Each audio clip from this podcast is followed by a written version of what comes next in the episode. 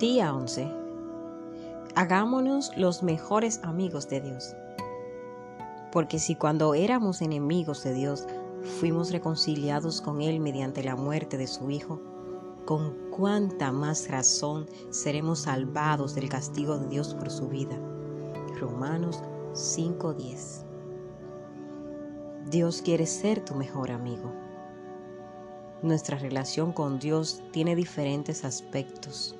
Dios es el creador y el hacedor, el Señor y el Maestro, juez y redentor, Padre, Salvador y mucho más.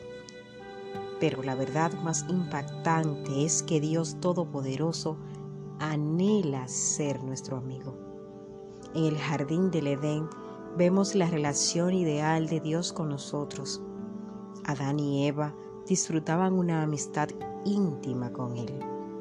No habían rituales, ni ceremonias, ni religión, simplemente una relación sencilla y cariñosa entre Dios y las personas que había creado.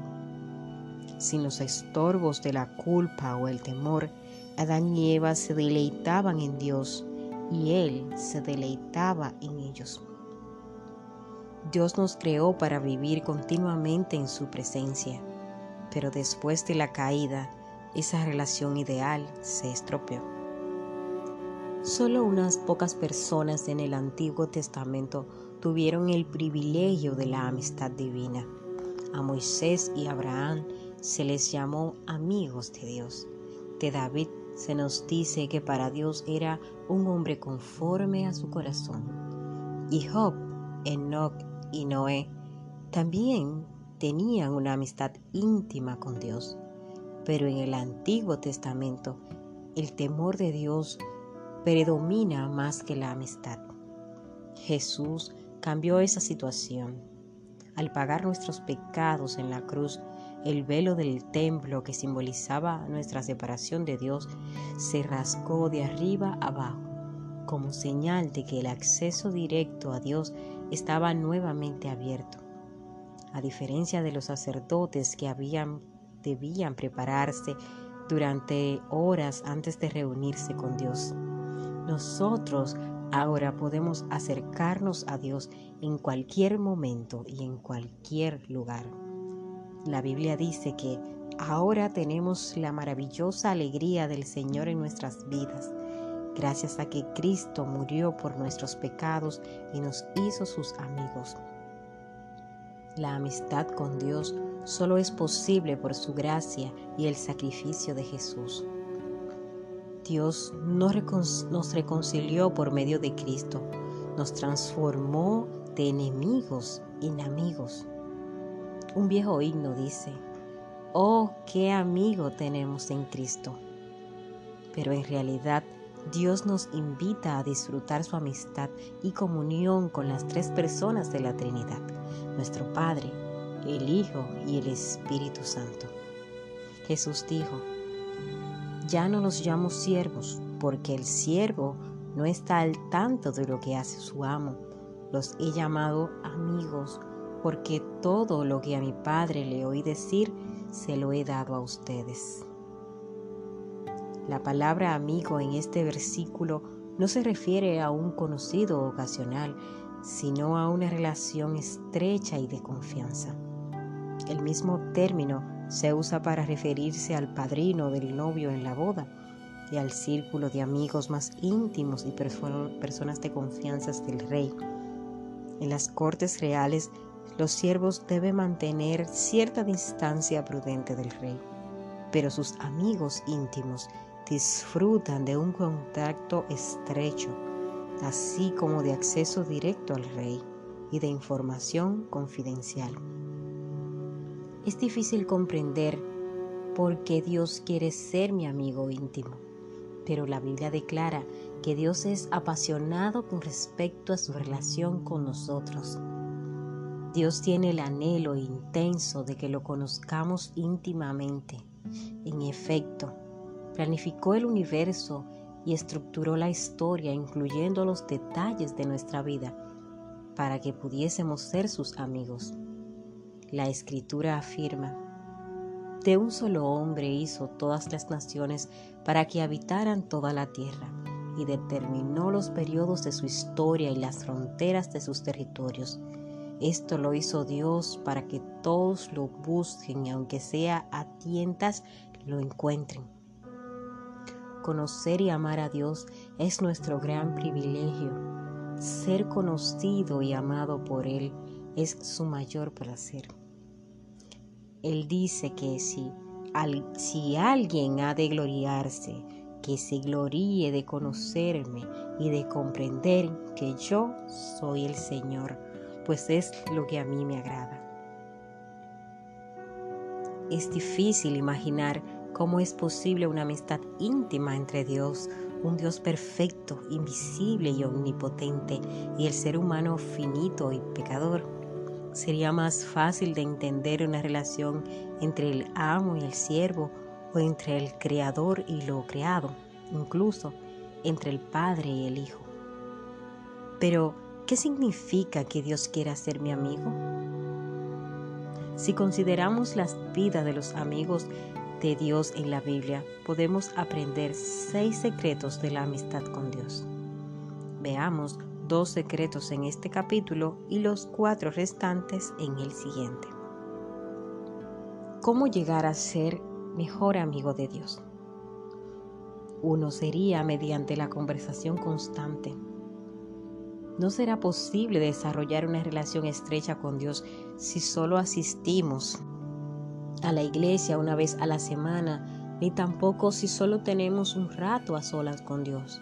La amistad con Dios se cultiva cuando compartimos todas nuestras vivencias con Él. Por supuesto que es importante establecer el hábito de devocional diario con Dios, pero Él quiere ser más que una cita en nuestra agenda. Quiere ser incluido en cada actividad, en cada conversación, en cada problema y hasta en cada uno de nuestros pensamientos es posible mantener una conversación continua con Él y a la espera de su respuesta durante todo el día, comentándole lo que estamos haciendo o pensando en ese momento. Oren sin cesar, dice la palabra. Implica conversar con Dios mientras realizamos las compras, conducimos el automóvil, trabajamos o desarrollamos cualquier otra tarea cotidiana. Esto es estrechar nuestra relación con Dios. Existe el concepto erróneo de que pasar tiempo con Dios significa estar a solas con Él. Por supuesto, conforme al modelo de Jesús, necesitamos pasar tiempo a solas con Dios, pero eso representa apenas una fracción del tiempo que estamos despiertos. Todo lo que hacemos puede ser tiempo que pasamos con Dios si lo invitamos a acompañarnos y somos conscientes de su presencia. Hay un libro clásico para aprender a desarrollar una conversación constante con Dios. Se llama Practicing in the Presence of God. En español, la práctica de la presencia de Dios. Fue escrito en el siglo XVII por el hermano Lawrence, un humilde cocinero en un monasterio francés.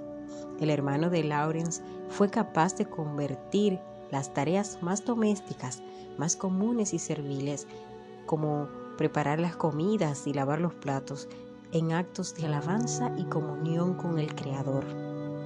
La clave de la amistad con Dios, nos dijo, no es cambiar lo que uno hace, sino cambiar la actitud de uno hacerlo. Lo que normalmente haces para ti, comienzas a hacerlo para Dios. Ya se trate de comer, bañarse, trabajar, descansar o simplemente sacar la basura. Hazlo para Dios. En la actualidad, a veces sentimos que tenemos que distanciarnos de nuestra rutina diaria para poder adorar a Dios. Pero eso se debe a que no hemos aprendido a practicar su presencia todo el tiempo. Al hermano Lawrence le resultaba fácil adorar a Dios mientras desarrollaba las tareas comunes de la vida. No tenía que viajar para asistir a, a retiros espirituales especiales. Ese es el ideal de Dios. En el Edén, la adoración no era un acontecimiento al que había que asistir, sino que era una actitud ininterrumpida. Adán y Eva estaban en comunión constante con Dios, como Él está con nosotros todo tiempo. No hay un lugar donde puedas estar más cerca de Dios que donde te encuentras ahora mismo. La Biblia dice que Él gobierna sobre todos, está sobre todos y por medio de todos y en todos. Otra de las ideas útiles del hermano Lawrence era pronunciar oraciones más cortas y conversacionales continuamente durante el día. Y en vez de establecer secciones largas y oraciones complejas para mantener la concentración y evitar la distracción, aconsejaba. Sugiero que no usen muchas palabras cuando oren, porque los discursos largos son propicios para la distracción. En estos tiempos de falta de atención, esta sugerencia de hace 450 años es de particular relevancia. Que las oraciones sean sencillas. La Biblia nos dice que debemos orar todo el tiempo. ¿Cómo es posible hacer eso? Una manera de usar oraciones de aliento durante todo el día, como lo han venido haciendo muchos cristianos desde hace siglos, puedes elegir una afirmación o frase sencilla para repetírsela a Jesús en un aliento. Por ejemplo, tú estás conmigo, acepto tu gracia, cuento contigo, quiero conocerte, pertenezco a ti, cuento contigo, ayúdame a confiar en ti también puedes usar pasajes cortos de las escrituras. Para mí el vivir es Cristo. Nunca me abandonarás. Tú eres mi Dios. Óralas tan seguido como sea posible para que se graben a fondo en tu corazón. Solo asegúrate de que tu intención sea honrar a Dios, nunca controlarlo. La práctica la presencia de Dios es una destreza, un hábito que se puede desarrollar. Así como los músicos practican escalas todos los días para tocar melodías hermosas con desenvoltura, debes obligarte a pensar en Dios varias veces al día. Debes entrenar tu mente para recordar a Dios.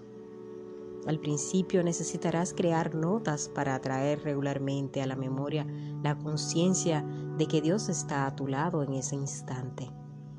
Comienza colocando notas visuales a tu alrededor. Podrías escribir una paleta. Por ejemplo, Dios está conmigo y de mi lado.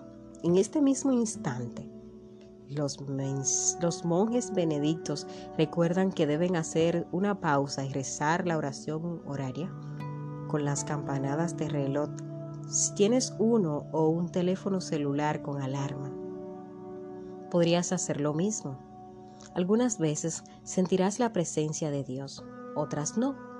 Si buscas experimentar la presencia de Dios en todo esto, no has entendido nada. No alabamos a Dios para sentirnos bien, sino para hacer el bien. Nuestra meta no es tener una sensación, sino conciencia continua de la realidad de que Dios está siempre presente. Ese es el estilo de vida de adoración. Mediante la meditación. Es nuestro segundo punto. La segunda manera de consolidar una amistad con Dios es pensar en su palabra durante el día. Eso se llama meditación y la Biblia en repetidas veces nos exhorta a meditar en quien Dios es, lo que ha hecho y lo que ha dicho. Es imposible ser amigos de Dios si no sabemos lo que dice. No podemos amar a Dios si no lo conocemos y no podemos conocerlo si no conocemos su palabra. Ella dice que Dios se revela a Samuel y le comunicaba su palabra. Si bien no podemos pasarnos 24 horas estudiando la Biblia, Podemos pensar en ella durante el día, recordando versículos que hemos leído o memorizado y reflexionando en ellos. A veces se cree que la meditación es un ritual difícil y misterioso, practicado por misticismos, místicos o monjes en aislamiento. Sin embargo, meditar es simplemente pensar con concentración, algo que cualquiera puede aprender y usar en cualquier lado. Cuando le damos vuelta en la cabeza a un problema, decimos que tenemos una preocupación. Cuando piensas en la palabra de Dios y le das vueltas en tu cabeza, llamamos a eso meditación. Si sabes cómo preocuparte, ya sabes cómo meditar. En vez de pensar con insistencia en tus problemas, necesitas vincular la atención en tus problemas con versículos bíblicos. Cuanto más medites en la palabra de Dios, tendrás menos de qué preocuparte.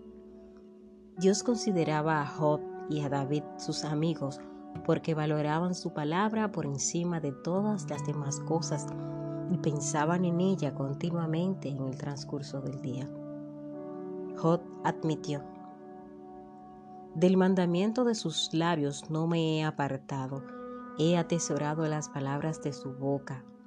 Y David dijo, la enseñanza del Señor es perfecta porque da nueva vida. Los proyectos del Señor traen alegría al corazón y constantemente están en mis pensamientos. No puedo dejar de pensar en ellas. Los amigos comparten sus secretos y Dios compartirá sus secretos contigo si desarrollas el hábito de reflexionar en su palabra durante el día. Dios le contaba a Abraham sus secretos Hizo lo mismo con Daniel, con Pablo, con los discípulos y los amigos. Al leer la Biblia y escuchar un sermón o una grabación como esta, no olvides lo que escuchaste cuando te vayas. Desarrolla la práctica de repasar la verdad en tu mente. Reflexiona sobre lo que has leído o escuchado. Dale la vuelta en la cabeza Cuanto más tiempo dediques a repasar lo que Dios dijo, más entenderás los secretos de esta vida que pasan inadvertidos. Para muchas personas, la Biblia afirma, ser amigos de Dios es el privilegio de quienes lo reverencian. Solo con ellos comparte Él los secretos de su promesa. En el capítulo siguiente consideramos otros cuatro secretos para cultivar una amistad con Dios. Pero no esperes hasta mañana. Comienza hoy mismo a practicar una conversación constante con Dios y la meditación continúa en su palabra. La oración nos permite hablar con Dios, la meditación permite que Él nos hable. Ambas son esenciales para ser amigos de Dios punto de reflexión, Dios quiere ser mi mejor amigo. ¡Wow! ¡Qué maravilla! Versículo para recordar, ser amigos de Dios es privilegio de quienes los reverencian. Salmo 25, 14. Pregunta para considerar. ¿Qué puedo hacer para recordar que debo pensar en Dios y hablar con Él más a menudo durante el día? Por ejemplo, yo voy a pegar stickers en mi celular. Como lo tengo casi siempre a mano, así no podré olvidarlo.